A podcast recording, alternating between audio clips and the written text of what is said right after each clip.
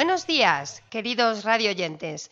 Comenzamos un nuevo programa de radio y hoy queremos dedicarlo a recorrer la historia a través de algunos de los personajes que nos han acompañado a los alumnos y alumnas de tercero de primaria.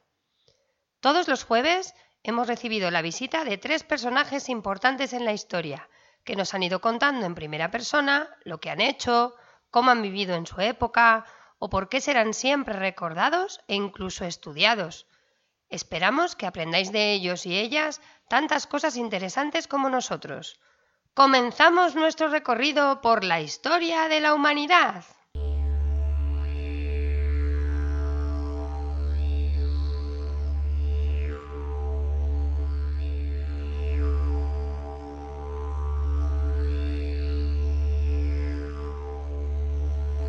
Yo soy Otzi, el hombre de los cielos, y viví en el año 3300 a.C.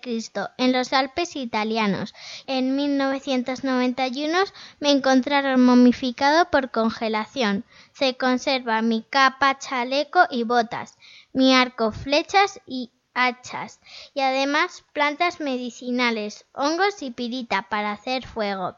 ¿Y queréis saber un secreto? Tenía muchos tatuajes en mi piel y medía 1,59 metros, pesaba 60 kilos y morí a los 46 años.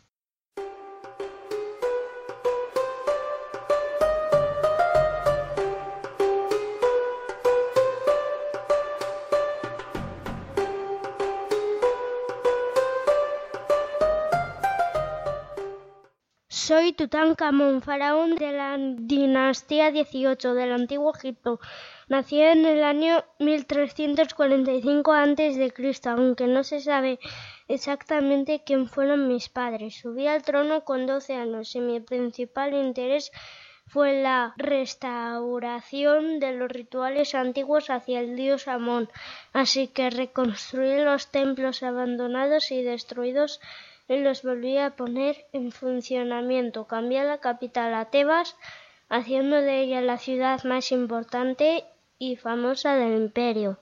Morí con 19 años y mi tumba fue descubierta en el año 1922 en el Valle de los Reyes. Yo soy Ramsés II, el Grande, también faraón del antiguo Egipto. Nací en el año 1300 a.C. en Luxor y tuve el reinado más largo de la historia de los faraones, unos 66 años. Bajo mi mando mejoró mucho la economía, la cultura y sobre todo el ejército. Mi victoria más importante fue contra las copas hititas. Además, mandé construir numerosos edificios, entre ellos siete grandes templos, como los dedicados a Ra y a Amón. En Nubia me casé varias veces y la esposa más importante que tuve fue la bella Nefertari, mi gran esposa real.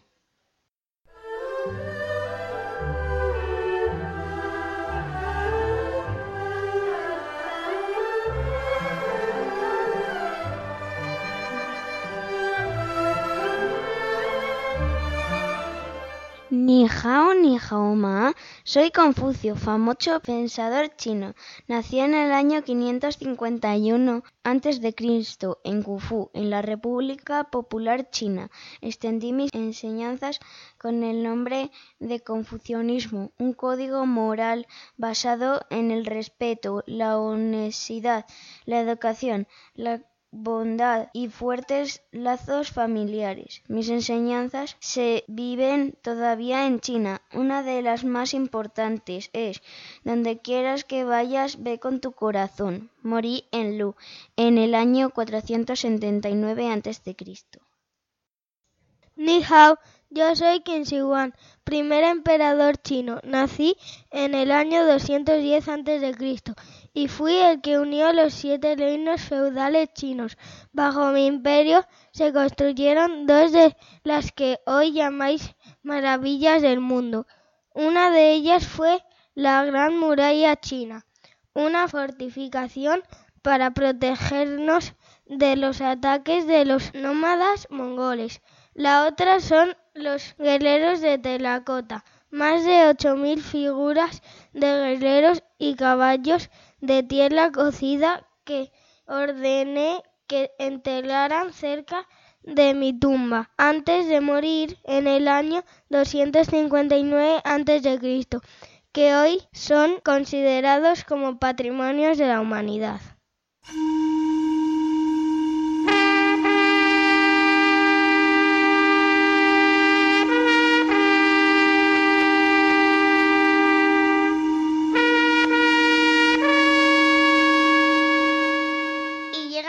Antigua Roma. Yo soy Aurelia. Nací en el siglo I antes de Cristo y me casé con Cayo Julio César. Con él tuve dos hijas y un hijo llamado Julio César, el último dictador romano. Fui admirada en la antigüedad por la esmerada educación que le di a mi hijo, por mi inteligencia y por saber afrontar situaciones difíciles con calma.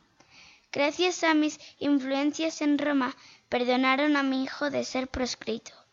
Me quedé viuda y viví en la casa de mi hijo hasta morir en el año 54 antes de Cristo. A mí se me conoce como Adriano, pero mi verdadero nombre es Publio Helio Adriano, uno de los más famosos emperadores hispanos del Imperio Romano. Nací el 24 de enero del año 74 después de Cristo, en Italia, la que ahora llamáis Sevilla. Lo más destacado de mi vida es que acompañé al gran Trajano en la guerra de Dacia y fui nombrado gobernador de Panonia y de Siria. Además, logré consolidar el consejo del emperador y promoví grandes construcciones como el anfiteatro de Nimes o los puentes de Tíber en Roma.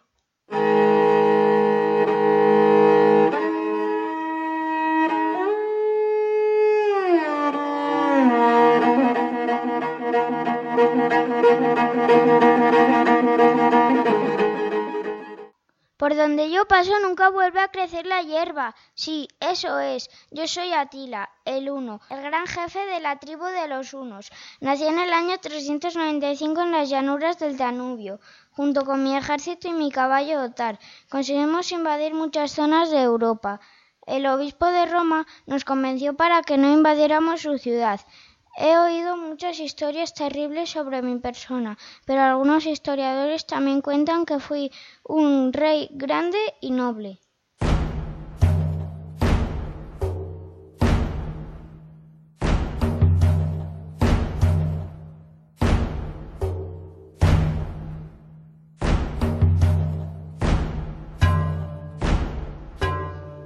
Yo soy Virka, una guerrera vikinga, y os voy a contar mi increíble historia. Cuando encontraron mi tumba en Suecia, todos pensaron que era un hombre vikingo, pero no.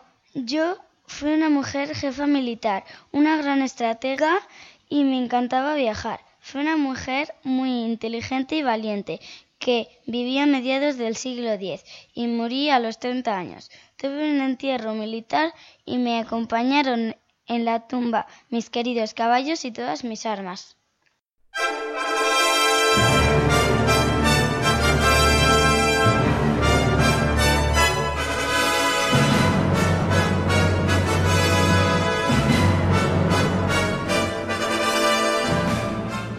Pues por esa época, pero en España, concretamente en Burgos, nací yo, Álvaro Fáñez, en el 1047. Fui conocido con el nombre de Minaya y tuve un tío muy famoso, Rodrigo Díaz de Vivar, el Cid Campeador. Fui uno de los principales personajes de la reconquista y de la unión de los reinos de León y Castilla. Además, expulsé a los musulmanes del territorio que ocupaban alejándose alejándoles de la zona del río Tajo hacia el sur e impidiendo que pudieran volver a ese territorio. Me asesinaron durante la rebelión que tuvo lugar en Segovia en 1114 defendiendo a la reina Urraca I.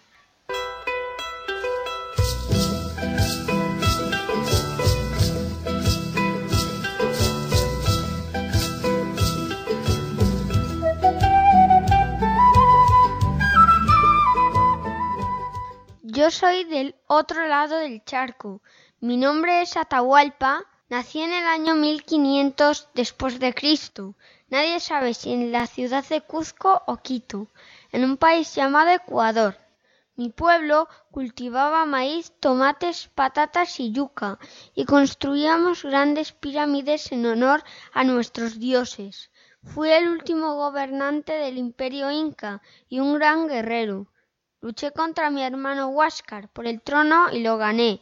Pero cuando lo estaba celebrando, me apresó el español Francisco Pizarro y a los pocos meses, aunque le regalé muchas riquezas, me mató.